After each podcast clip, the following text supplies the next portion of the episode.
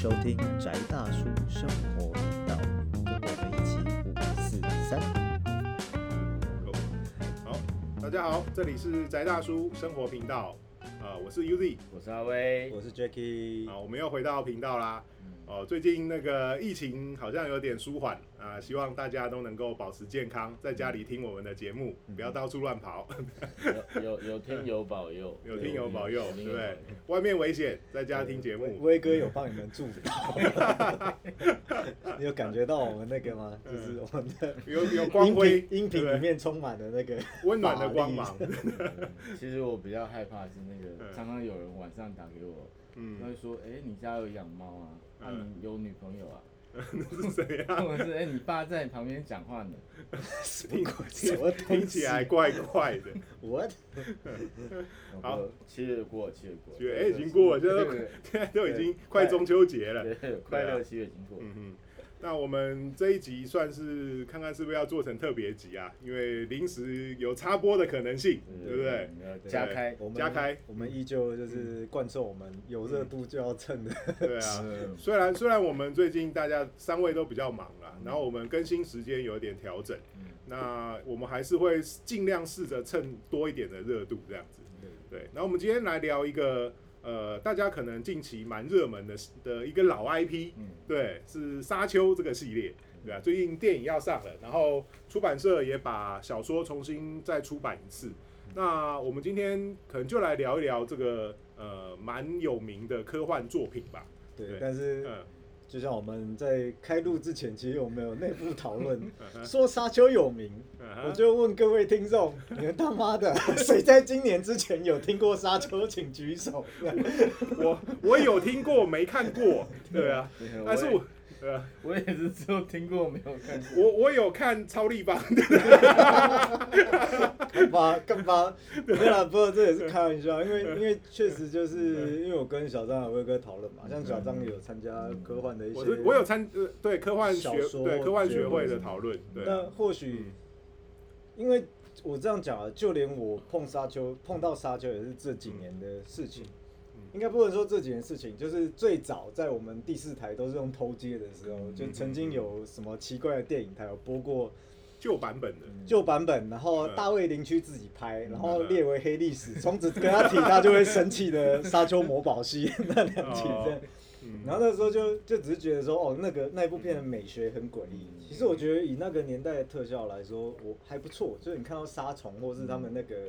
什么服装、皇室服装，或者是里面人物的造型，没有到很差。嗯，但是那也可能我没有觉得它很差，原因可是也是因为我小时候看不懂剧情这是什么东西。我每次提到杀虫，我都会想到从地心窜出，对对对对 那个反而从地心穿后 后来嗯我有印象是，因为我后来才看看到从地心窜出我，好喜欢那个系列哦，然后我都有看到，然后才发现，哎，从地心窜出的沙虫的样子，其好实像最早那个那一版的烧黑魔堡是长得差不多的，都是四个开嘴的那个造型那样。然后，然后反正如果说最近想要追沙丘热潮的人，不管是看了超立方还是看了老外，还看了，可能就是不晓得是现在很多中国的 YouTuber 也在。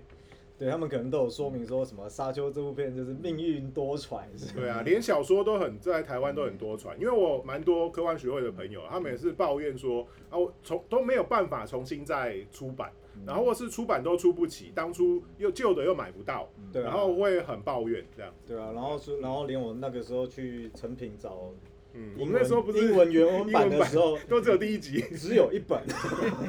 对台湾没有就进货量，没有进权。对可啊是可是这一点我觉得也是很特别的点是说，嗯。好，就说我们真的是名副其实蹭热度，简单说嗯。大家都在蹭热度，我就是来蹭的。身在亚洲台湾的大家都是蹭热度的，对就是。沙丘这件事情，我后来就是上网查资料，那个时候看完小说之后，然后就上网查，才发现说，哦，嗯。他在欧美其实可能基本上三四十年以来，就是一直就是嗯他或许没有热潮没有那么明显，但是他就是一直都呈现说，哎、就是青年人都会知道沙丘，或者是看过，嗯嗯，或者是但是以台湾来讲，像我跟那个什么生命中不可承受之轻一样 或者什么什么刺猬的优雅，什么可能？挪挪威森林，对对，我也是。对对，大家都知道，可是没有人去看。对，对，可是然后像我顶多在台湾另外的朋友，就是以前还有那个，因为沙丘有出战略游戏，哦，就是以前跟红色警戒什么同时代的那个时候，那个大家就是我们这个岁数大学会跑去网咖蹲在那边玩的那个时代这样。嗯嗯然后可是，可是像我印象最深的是，就是我们有那个，呃，那个时候沙丘本来预定去年要上映嘛。然后上映之前，后然后后来一直延期，一直延期，因为疫情的关系。然后他上映之前，其实那个美国有一个脱口秀，我现在一时想不起来是三大，算三大三四大。我们要记的东西实在太多了，对，所以常常会忘记，很不是正常。不是对。Jimmy Fallon，也不是 Jimmy Kimmel，是另外一个。对，然后他就有他就有把那个算是一个特别的那种访问吧，嗯就连线访问，他就把这一次演沙丘的所有演员 Timothy Chalamet 啊，然后什么嗯 Rebecca Foxon 之类的，都是聚集一起，然后一起就是聊沙丘这部片。嗯然后我印象最深是开头他做 intro 嘛，导就是，然后他就说。啊，我今天真的非常的兴奋，就是《沙丘》这本书，就是是我十五岁，他现在可能将近五六十岁了吧，然后说是我可能十几岁的时候看的一部经典，然后它里面每一句话我都记得一清二楚。可是他讲那个话的时候，你该说他演技好嘛？他讲这些话的时候，你会看到就眼睛是发光的，就很像看到小就小朋友，就是很像小朋友第一次看完觉得很开心的那种。嗯然后说哦，就是要么就他演的很好，不然就是透过荧幕我看感觉到这就是他觉得这个小说，我们说科幻小说对他的影响有这么大。嗯然后，然后但后面就是一系列的专访，那就是打骗子干嘛这些东西。可是他就是他那时候引言的那一句，我想哦，干就是人家国中的时候在看的小说里面，好，我讲一句，其实我很喜欢这一点，这包含说他们预告里面，他有一个男主角在跟一开始受一个长辈测试的时候，然后他就不小心的记忆出一段，背诵出一段他们小说里面有一些什么经典的话语这样子。他说：“哦，我绝不能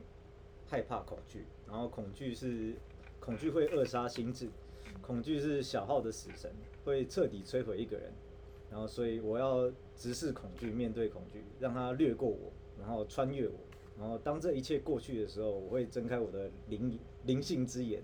然后凝视它，凝视恐惧所走过的道路，所留下的那个足迹。然后，当这一切消失之后，不留一物，唯我独存。我说，我、干，我终于知道现在那些定位局干话的来源了。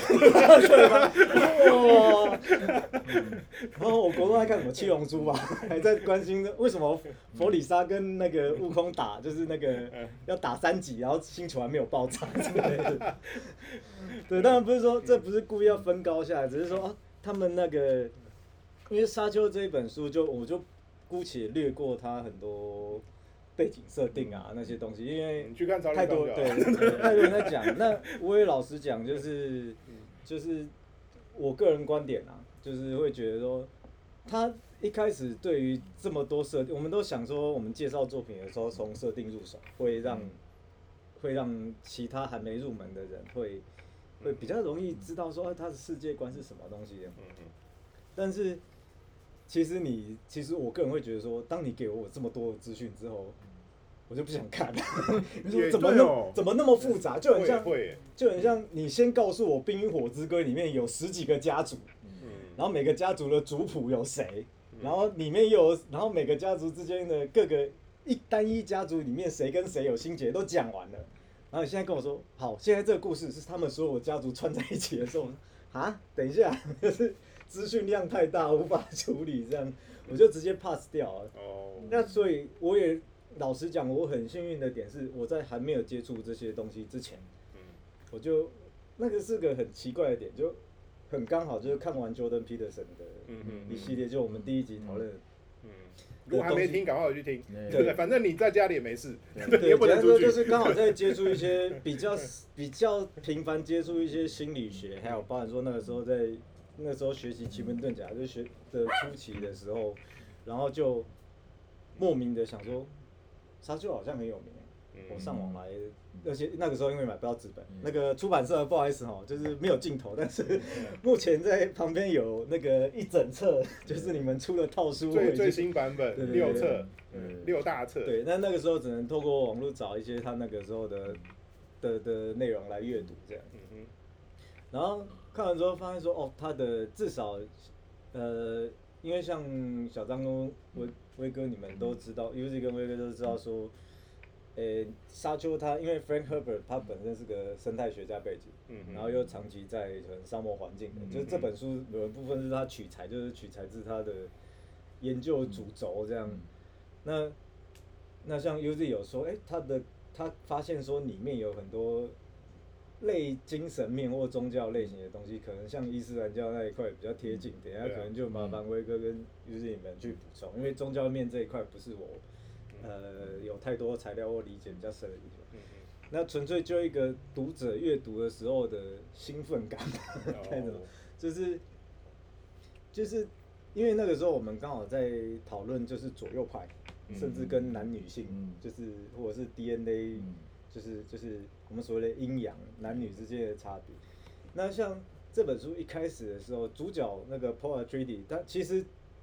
这样没有爆，应该是没有爆雷，但他的故事主轴其实就是标准的王子复仇记。嗯嗯嘿嗯，或者是你要说基督山跟仇记的组合这样子的东西。那其实讲到这样，那你大概一个三部剧的形态，你大概就知道他会怎么演。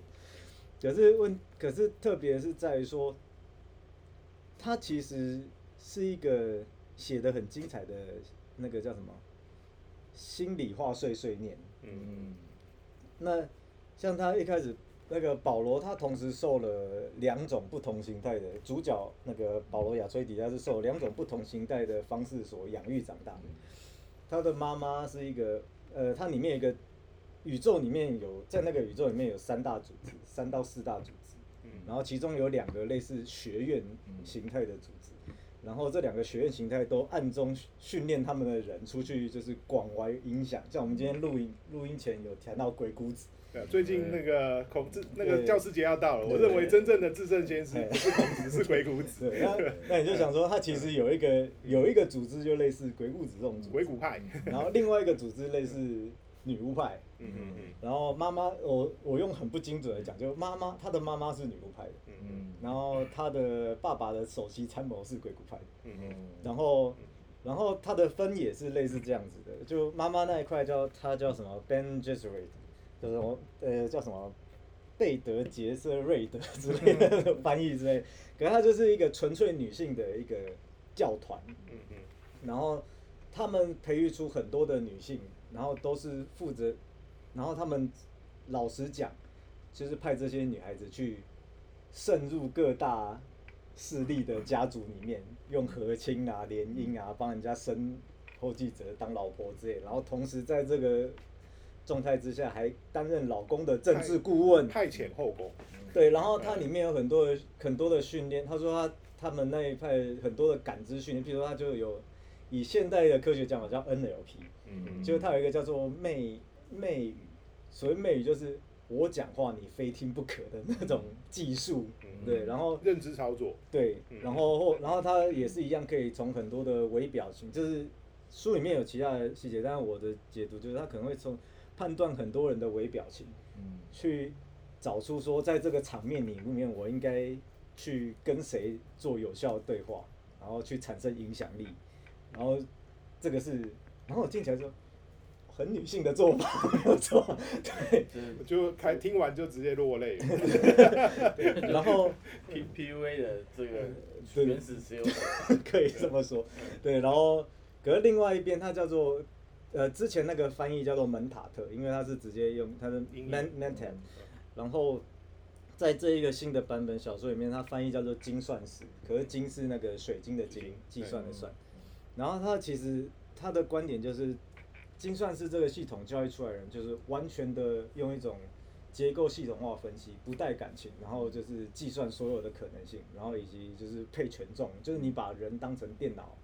来训练一样听。起来很像我们专业派的数字。或者是我们可以，或者是政治不正确或更简化一点，它其实就是很男性化的思考，对，而且当然是一个很有逻辑，就完全走逻辑的。嗯然后另外一边不是说 Ben j e s h e r 他没有逻辑，只是说他的出发点是不一样的。嗯嗯。然后你就想说，哎、他这一开始就把这两种思维的路径切开，切开了，嗯。然后而且在这个故事或宇宙架构里面，这两个这两组人呐、他们只有在辅佐君王或辅佐他们那个他们的领导者的时候会交互作用，但是他从来没有被结合在一起。然后所以，但是以我的观点说，嗯不管你是男人还是女人，好，生理男生理女不管，可是你的脑袋就同时都会有这两种的存在啊啊。听起来这才是真的个故事的目的是不是要做一个二元对立的化解？呃，好像他其实没有到，应该说，如果以故事本身，他没有在故事的主线上做这种二元对立化解，还是到可是他直接在开头跟你说，主角是这两者的综合体那。听起来就是啊，对，听起来好像他就是要就是就是做这件事啊。就是你对啊，就是我的观点，我的嗯想法那时候就是说，就是你你的特质偏重任何一面的时候，都没有办法让你成就什么事情这在样。平衡吧。感觉很像双语幼稚园的广告，嗯嗯对 对对是学习两种语言，你对就可以自由操作。对啊对啊。嗯所以那个 Paul Atreides，然后再来就是它里面在探讨一件事情是说，但它的主角随着随着故事演进，就是能力越来越的微妙。嗯嗯嗯那其实其实就是为什么说 Ben j e r 有点像女巫或是巫女系统，因为它某种程度上是有预知功能的，嗯嗯，就是预知的能力的。嗯，然后你说门塔特有没有？他们他们不算预知能力，他们是用计算的计算计算出来可能性的几率的配配置这样子嗯。然后那为什么？然后再就是沙丘里面有一个它里面的我们叫麦高芬嘛，就是故事里面很重要，它那其实对我们读者不了解设定之前，它根本一点都不重要，叫做香料，它叫 melange，那有什么美兰吉之类，嗯就是它是。他就跟《钢弹》里面的米诺夫斯基粒子，还是跟什么各种故事里面那种，跟跟复仇者联盟里面的宇宙魔方一样，就是最重要的基础就不知道干嘛，大家都要抢，对，然后就是哦，太空船推进也要靠他们，然后什么，然后说什么你想要获得什么某种感知能力的提升也要靠他们，就他就是你就是金克拉，对金克拉，对，就那个故事里面就是这样，所以大家都要抢，嗯嗯嗯。然后在故事的演进中，不管是经过历险，还是经过这种东西物质的摄取，然后让主角的能力就一直都同步的提升。嗯，就是据说到套书的后面，他已经成为了就是跟那种至高无上神之类的存在。我也必须老实讲，我一直都没有看到最后一集，对，因为我一直都卡在第一集的那个前进里面还没有出来这样。反正电影也不知道，电影这次电影应该就是演第一集，所以他要演六集嘛？不会吧？我是不知道啊，反正应该 如果不要像黑塔那样，对，以以那个，对，不要被腰斩。目前评价好像看起来应该不至于跟黑塔一样，是吗对？希望不会哦。对，就是都是看数字嘛。对啊东西好不好？还是跟那个黄金罗盘一样，他 不过至少那个电影版黄金罗盘不是那个英剧版黄金罗盘对啊。至少这次的导演还可以给一点点信心吧，毕竟也是。可是可是电影版黄金罗盘有伊芙格林，对 这点很重要，对这一点非常重要。太重要了。对，对吧？然后，所以要说这本书，因为它到后面就是反正标准的，它呃理论上它是一个很标准的英雄历险。嗯，然后甚至跟我们以前讲神话的时候讲到一样，就是什么父神的那个，对，可是这讲下去就会爆雷，我都不知道该不该爆雷。还还好啦，还好对啊，我们没有在 care 观众，对对对，也是，呃，又没干爹，对啊我高兴爆雷就爆雷。对，可是可是像这一这一本书里面，我觉得有一点蛮特别的是，好简单讲，像既然叫王子复仇记，就是老爸会死的，就爆给你听就对了。可是嗯。可是他的设定里面，其实他的父亲是明君，嗯，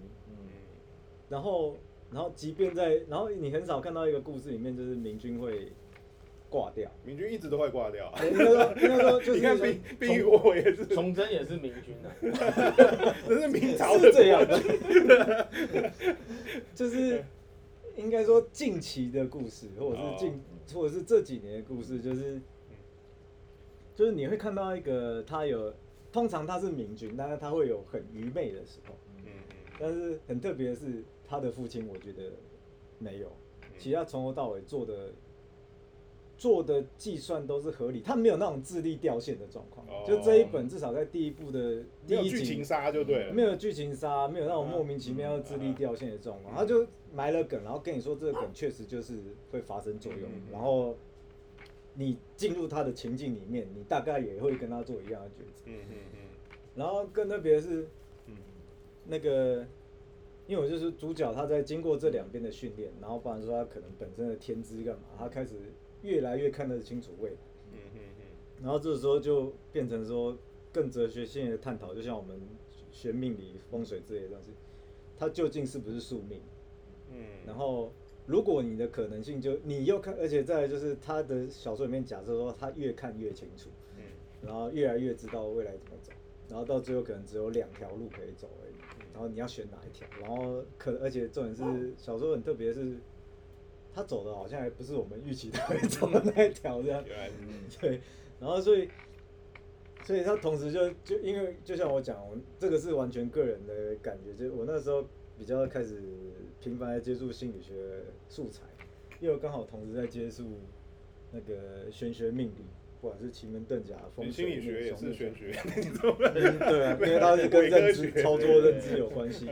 所以它里面很多的他的内心对话或主角旁白，或者是他母亲的想法，他写出来之后，其实全部都是在做一个自我认知的调整，这样。嗯嗯然后他只是把它丢在一个很恶劣的环境，就是英雄女生必经的嘛，就给你难题，然后你该怎样。但是你要说故事老不老套，就看完之后觉得说，嗯，主卓坏真的蛮老套的，没有什么新意。但是它中间的那些情节，就同样的老酒，你要怎么样调配让它可以好喝这一点，我必须说沙丘是真的做到了一件很不错的事情。嗯然后再就是沙丘的故事，我不知道为什么那个时候看的时候有一种莫名的感动吗？就很奇怪，就是如果你硬要说沙丘这种故事，它很标准，就是血血缘杀嘛，马天生下来就是就又是又是什么公爵的儿子，不愁吃穿，然后旁边又有老妈教你灵视，老妈老妈教你灵性的部分，然后什么大臣教你什么逻辑思考的部分这样。异。世界转身龙傲天这种这种东西，对，可是就算是天之骄子，啊就给你一个给你一发重击，这样掉到谷底，叫你爬起来可是我不知道为什么那个时候看到的是说，那时候感觉说，哦，以主角这件事情好，要怎么说呢？如果归咎起来，就是那个时候看到保罗这个感觉是，诶、其实你只要做到这两件事，然后你就可以好好把你故，就是只要你能你能够同时运用你感性的接收器，然后又能够把你的那个男性面逻辑理性的东西处理好，然后用一个很平衡的方式结合之后，然后你就可以成为一个你故事里面的一个主角。所以每个人都可以是自己人生里面一个一个 一个具备主控权的主角，这样嘛。当然这是感想，这跟实际上不一定是一样同一回事。可是我也不晓得为什么这本书当初看完的时候有一种这种 feel。那里面当然有很多，就是不管是打斗打斗的场景啊、探险的场景啊、复仇的场景啊，然后总是要有让人恨得牙痒痒的那种反派什么东西的，这些要素原则上都不会少，而且但是它也不会太落俗套的，让你觉得说，嗯，啊这个东西就看过啊，那个东西就看过啊，或者是就算你看过，你会觉得说，哦原来。譬如说啦，我这样讲，它里面很多角色的设定让我想到田中芳树的那个哦《银河英雄传说》，对，所以然后他在家族里面的设定让我想到《冰与火之歌》，然后他在主角里面的设定就是很标准的这种英雄女神，就让我想到可能像《火影忍者》或者什么样的东西里面，但是但是就像我讲的这些大家耳熟能详的作品，就是我个人感觉都是觉得说，好像有哪边有点缺，或者是当你要把比如说科幻的要素跟这种传奇的要素跟什么什么什么政治动乱要素全部拉在一起的时候，或许是我的我的接触的作品没有那么多吧，就我没有感受到这么完整的结构。可是光是沙丘的第一本，他就让我说，哇，原来这些东西可以拉在一起，然后拉在一起，就算我这样老实说，我不会说它不落俗套，我说它就是俗套，可是它是所有俗套，它基本上是 大家来抄大家俗套的起源，对，所以所以就像我讲，光是智力角色智力不掉线这件事情，就让我觉得啊好感动哦，终于终于可以看我最近看这些东西好痛苦。就是智力不掉线的状况，你还是会碰到那些莫名其妙的困难需要解决。我说，对啊，这才合理嘛，这种故事才合理。嗯对啊。对啊，所以我我我是觉得我那时候看的感觉，就是这整个就是很有那种呃中东阿拉伯那种风格的感，异国风，就是有点像在看那个那个什么，或是有点像先纪伯伦的先知的那种、嗯那种氛围，或者是像我们刚刚提到有点像那个伊斯兰神秘主义，就苏菲的那种感觉，嗯。对啊，对，所以我是觉得说，或许他那时候我我不确定他是不是有，他到时候展现出来的画面风格，搞不好也是像像这个感觉，嗯。对啊。那那听到里面的 New Age 干话，对，可能我会有这种，对没有，可是我老实讲，不，看这一集讲出去会不会到时候你会觉得，就 反正没差啦，我没差。们我们好像没什么怕机会觉得我们也没有在怕的啦。对，就是因为因为其实它里面我不确定，像是等一下可能又可以跟我们讲一下，比如说他的苏菲教派，或者是那种哦什么理，威性威哥可以跟我们讲，因为威哥以前就在搞那个因为其实它里面的，它里面虽然是这种类身心灵干化的东西有，可是它的总结其实比我想象中的要来的战斗力有战斗力多，哦。或者是以剧情推进来说，它甚至可能会引发一些就是血腥的结果。嗯然后他没有在躲避这件事情，或没有说哦，全部就因为主角是一个将来要成为完人，我就给你走一个什么什么哇道德制高点，然后没有，他就是讲归讲，你做的时候有另外就是你要往这个目标迈进之前，拍谁你有一堆狗屎烂账你要先处理。现实问题还是要解对他的故事就是他全部都在处理这些狗屎烂账，直到他达到最终目标之前。对啊。那但是那比如说像是为什么两位会觉得说他那个，因为像他在里面的灵性或是宗教面的东西是，我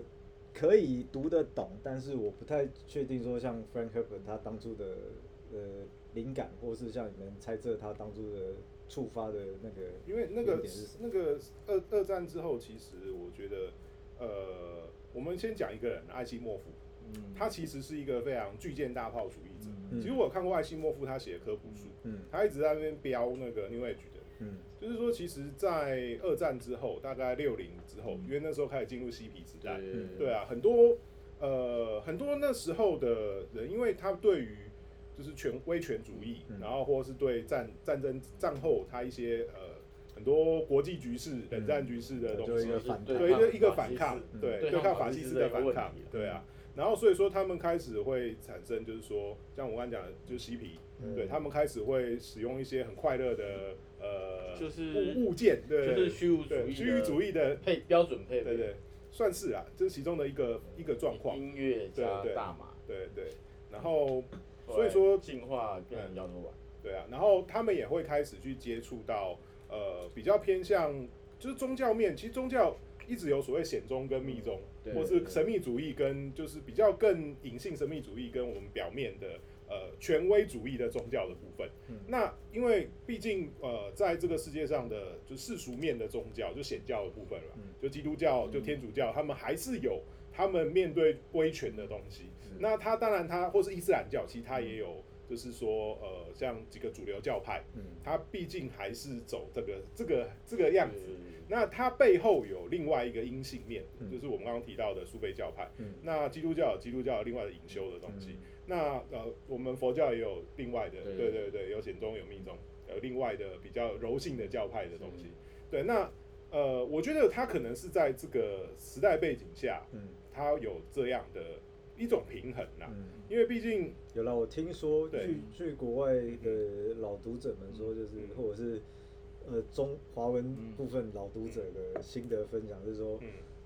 他到后面蛮迷幻的，所嗯。以所以所以各位要有心理准备。我。是觉得那是他身处潮流的问题。对啊，那个时代，那个时代的大宗其实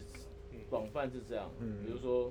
啊，我们跳回音乐，Beatles，嗯。对，Beatles 就是赚钱以后他干的事情就是我跑去印度找塞巴巴对，我为什么要跑印度找塞巴巴？是因为我嗑药不够啊，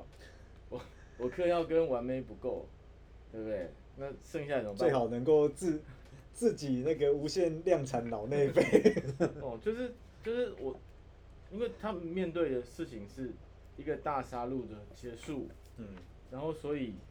呃有很多心理问题都会出现嘛，就是哦就是那个幸存者意识、哦，嗯然后但是我又不想放弃享乐，就是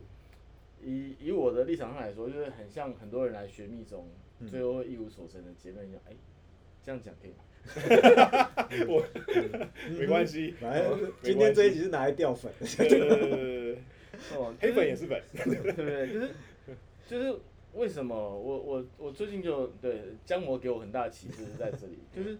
你搞清楚，嗯，你的目的。对，就是你到底要干嘛呢？对不对？你你是要求对不对往生极乐，嗯还是你要荣华富贵？哦，那是就会被密宗的那个招广告骗了嘛。哦，嗯密宗就告诉你哦，就是哦，就是又可以富贵荣华，还可以往生极乐。对，但是这一点我们就来回到我们那个大家最喜欢的那个六世达赖写过最有名的诗啊，对，嗯世上安得双全法，不负如来，负如来不不负亲亲。对他都办不了，就是哎、你办得了。不过我师傅讲更狠，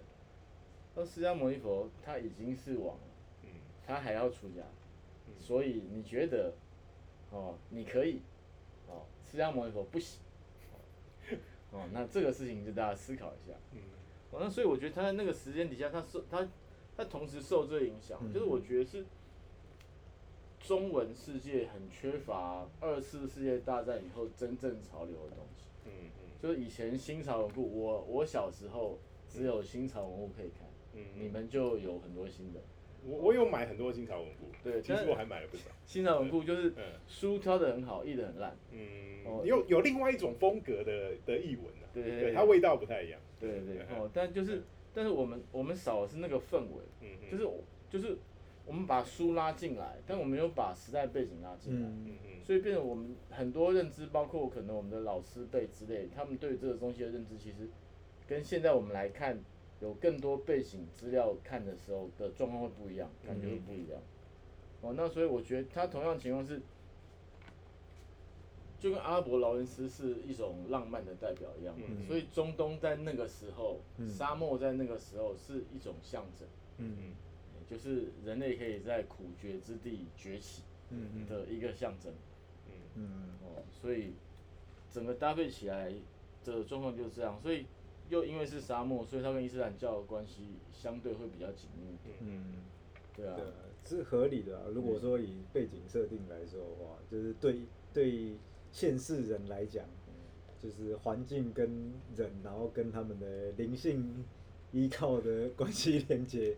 对啊，确实就是回回教中东。不完全正确哦，这个不是物那个这个不是地理跟历史正确的说法，但是这个直观上的连接，没错。嗯对啊，因为而且他用回教在某一个他的所处范围里面，其实相对安全，就是我不会接触到我身身边周围的人同样的宗教概念。以那个时代来说，那个恐怖分。还没有还没有到很可恐怖还没有什么很恐怖的。因为那个时候，那应该是说个时候顶多就以色列自己去跟埃及自己去弄对对啊。那个那个还不到啊，就是美国至少大叔还没有出手。至少那时候中东的伙伴们还是跟兰坡一起对抗苏尔，对对对对 第三集的状况。那，时候伊朗对对，那时候的塔利班是跟美国的，对塔利班跟对对，塔利班跟基地们是是跟那个兰坡一起去对抗那个对对，一起去对抗铁幕，对对对对，拯救众生。对，至少那时候还是这个嗯。这个情况还之前呢，对对啊对对，对。啊，还在之前，嗯。所以那个时候就是对于那个回教的概念还是美好。嗯。哦，所以他写这样子就是一有新鲜感，我觉得啦，嗯。二又不会抵触到嗯。他如果谈论到宗教性概念的话，你碰到那个不管是罗马公教或者是一般的基督教会，嗯。都会有很大麻烦。不过像这一点，我倒是可以补充一点，他书里的一个宗教面的的一个观点，他很特别的是说，他们去到那个沙丘的星球，它叫那个 Arrakis，然后它里面有就是居住在这个恶劣环境，可是可以代代生存的原住民，还有那个佛里曼人之类的，然后。因为主角他们是从自己的家乡被皇帝任命说，拍谁，你现在给我去管这颗星球。听起来很这颗星球有全世界、全宇宙最重要的物质，但是它其他都没有。听起来很像是那个 去挖石油的 BP 英国石油公然后司然后的外派外派职员的感觉。阿努纳奇的感觉有了，对对对然后他，可是他特别是说嗯，就像我们刚刚一开始提他，他的母亲是属于类似嗯。巫女类型的那一种系统。然后他那个教团就先派了一群人，就是不晓得在在这件事情发生之前多久，他意思说我们都安排好，他安排的方式就是去到当地，不断的散布预言，嗯，就是就是修改对方信仰的经典，然后在里面串入说，在某年某月呃某个时期会有一个圣母跟圣子在此降临，他们可能会说什么话，会做什么事情这样。哦那那可是就是，可是这一点也是为什么他在宗教或是这种心理层面让我觉得这本书很奇怪的原因，是因为主角也知道说这个可能是安排好的，嗯所以他可能时不时要面对一个自我怀疑，就说我怎么知道我是？搞不好我不是啊。然后可是其他人又觉得你是，然后然后再就是你采取的行动。就是当下会觉得决定你到底是不是，因为可能走错一步就整个就崩盘之类的东西。怎么好然后对 Memphis，对然后再来就是你就算做对了，救世主都是那这个结果是你个人自己想要的嘛？就是它同时有一堆的因素在，就外面有一个结构性，大家都好像帮你铺好路，把你往那边拱。可是另外一点就是，就是所以你只要稍微踏出一点轨道，搞不好这个这个外界的存支持就不存在了。我的感觉是还真老梗，对 还真老梗。对，这超老梗啊，超老梗这完全是，就是这个是耶耶稣嗯耶稣的，就是最后一段时间的那个挣扎总之类的。其实是很就是弥勒弥勒信仰，然后救世主弥赛亚信仰，都是很像所以。我觉得他他跟通神学会到底有没有关系？因为这有可个能有这个这个部分啊，听起来很像。就是嗯我其实我觉得就是嗯在中文世界里面，我们其实完全忽略通神学会这个这个，其实我觉得是大魔王单位啊。对啊，嗯哦，因为其实通神学会真的搞了太多事情，而且对历史有很大的影响。对，而且其实对现对宗教观都有很大的影响，嗯。嗯。包括现代的宗教观，就是很多宗很多啊，包括我自己的佛教，嗯。不同时期的佛教就完全不一样，嗯。嗯，就跟呃你信莲花生大师，对？然后又讲唐密，那个就哦那个就就不哦就是不是同一个妈妈生的啊，嗯。我最近研究道教也是啊，我发现道，哎、我们最近要转型道教频道，对对，先预告，欢迎各位就有心道友，对道友有心成仙的，对，可以，来参接下来要讲，的对对对，所以那个有这种感觉，对不对？对因为我觉得他这个状况就是非常像那个嗯。通人学会，嗯。尤其是克里希那穆提后期的挣扎也是一样的东西。没错，嗯对，就是我被安排好，嗯。因为我你现在来讲，我觉得他其实不像基督，更像克里希那。有像哦，有像哦，嗯。听你这样一讲很他像哦。更像克里希那穆提啊，嗯因为克里希那穆提就是被安排好了，就是嗯我我我我我我来解释好了，哦。这一段我我因为我有一次我看了整本克里希那穆提传，他自己写那本，对 对啊，然后胡因梦翻的，啊对啊。对，他的故事是这样，就是呃，通神学会里面有一个教母，嗯。他呃相信某一个救世主的转世，就弥勒会转世，嗯。然后他到印度去找到一个小孩，嗯。他就把那个小孩认真的培养成未来那个救世主的容器，嗯。可是他到最后造成那个小孩很大的伤害跟心理的一些创一些影响，可是最后他没有成为容器，他反而自己悟到了，对啊嗯，他既有另外的途径自己悟到了嗯，他开始反对他自己把他培养成救世主的这个教团的故事。路。径是，对。呃老实讲，对啊。背景是类似的。哎，靠背原来是克里希那穆迪，对啊，搞了半天搞了个半天是克里希那穆迪不，止爆雷，还把人家材料来源都爆。对啊，对，因为哎，其实我们这没有 say 哦，这次其实。没有对，就是对啊不过他有一对，可是他有一点，呃，应该说基本上完全一样嗯，但我不知道他的认知嗯。就可能细节是不是一样，因为嗯就是克勋纳姆提认知因为他一开始反转是他的弟弟的死亡。对对对嗯，他弟弟的哦就是因为他本来就是嗯，因为他其实很好训练，就是嗯。其实整件事情我们现在理性来看是非常荒谬，就是我相信有一个灵魂要降下来，嗯。然后我要帮他找一个容器，嗯，其实我等于是这里面好像也有这样的，我要他要培养出我要谋救世主，或是培养出应该说他虽然有他他这个故事就是有基本上有八成八十七分像，但是但是但是有十三分是我听起来微微的差别，但是有可能是我个人的没关系，就是你看完六集之后，我们要做第二因为集。因为一部分一部分是这样子，就是他他告诉世人的，就是嗯。就像我说他妈妈的教堂，嗯，嗯哼就是他们有一个他们那个宇宙里面是有一 个他妈妈是同城学位，就是他妈的对对对学会叉叉夫对对人啊，对啊对啊对啊，就那个叉叉什么布，就他们就是一堆他们就是两三个幕后黑手大型势力想要去插手人家的嗯人，就是脑袋这样子的意思，就是就是他们有古典的信仰，嗯，然后所以一派是纳粹，有还是一派是罗马公教，然后有一派是同人学位，对啊，然后有区域性的信仰，呃，然后然后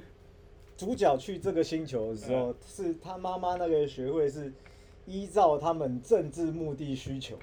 对啊完全学会也是完全学会对对，就对啊。去塑造，去 完全通能学会去啊，塑造，去去用古典信仰加当地信仰写出一个近期新版的真真相已版经本这样子，我们发现真相完了全，破解沙丘了。对啊，三十秒带你读懂什么就下。所以请去那个自己去找那个同城学会历史对跟克里希那穆提传，对，没有，因为我就听到，我觉得，哎，这就完这全是事情不就这样完全吗？是克勋纳姆提的痛苦啊，因为对啊，就是克勋纳姆提就是因为家里没有钱，嗯，然后然后她长得很漂亮，嗯然后很有帅灵性的感觉。英俊，我我还记得我那个十九岁的时候看到她小时候照片。我直接在书店跪下来哭。其实他长大都还很俊美啊，以以我们现在的标准都是俊美。对对对啊嗯哦，然后嗯然后就那个那个什么那个叉叉夫人，哦克呃布拉瓦斯基夫人，对，看到了就跟他爸讲啊，反正你就是个穷农民嘛，嗯对不对？你想要养小孩很辛苦啊，嗯，对，你的小孩我就带走啦，哦，那反正我给他吃好喝好，我要给他学习，对啊，哦，他就变上等人了，哦，嗯。就不用再像你们这样继续的种田，嗯。哦，然后他就哎、乖乖受训，乖乖，可是其实他的目标都是导向他的死亡，嗯嗯。为什么？因为他成为弥勒容器的那一刻，他是会被踢出去的，嗯或是你从另外一个角度来看，他原来意识会被消磨，对啊。然后会被另外一个意识取代。对啊，就是因为它因为定义只是容器而已，没有没有没有不是不是，应该说它没有这一本里面倒是没有这样，可是可是或许有一个？可是或许有一个同质性的东西，是因为嗯。这些东西都是他前面被讲好的，嗯。或是他母亲保护他的点，就是我我就是所有人都觉得这个是宿命，哦，但是但是他妈妈没有跟他讲，就是可能是出于母爱或者是一些考量，就是我没有跟你讲这是你的宿命，我我。但是你自己也知道他妈的是宿命，不然我自己不能也没讲，他没有讲，他没有，他一直没有讲。他，没有跟他说，可只是说你就学习，对但是你这，本书你跟这，些神嗯。保持关系，嗯。对啊，你坐下来静坐，然后你通神，这些神来跟你讲话，嗯。包括后来他弟弟生病的时候嗯，他也是那种我弟弟生病了，现在看不好，嗯。然后那个就降神，然后啊神说不会，我们会把你弟弟治好你只要过了这一关之后，就成为更完美弥勒容器，嗯。然后你一旦成为弥勒容器之后呢，你弟就会好咯。结果对，结果他弟就死了，嗯，对，对，就是他有一样，就是八十七分像，但是对，那真的是八十七分像，就是因为至少在母性角色这一块的话，他处理的就是很妈妈，嗯，就是他是出于母爱，他不是说因为我要你当容器，然后甚至我甚至反对你当容器的，但是故事的推进就是就是哎、干我好像怎么怎么挡都挡不住，就你好像真的会变成一个宿命论里面的大家已经讲好的角色这样，然后连你自己在关键时刻作为都往那边推，那要怎么样？就是就是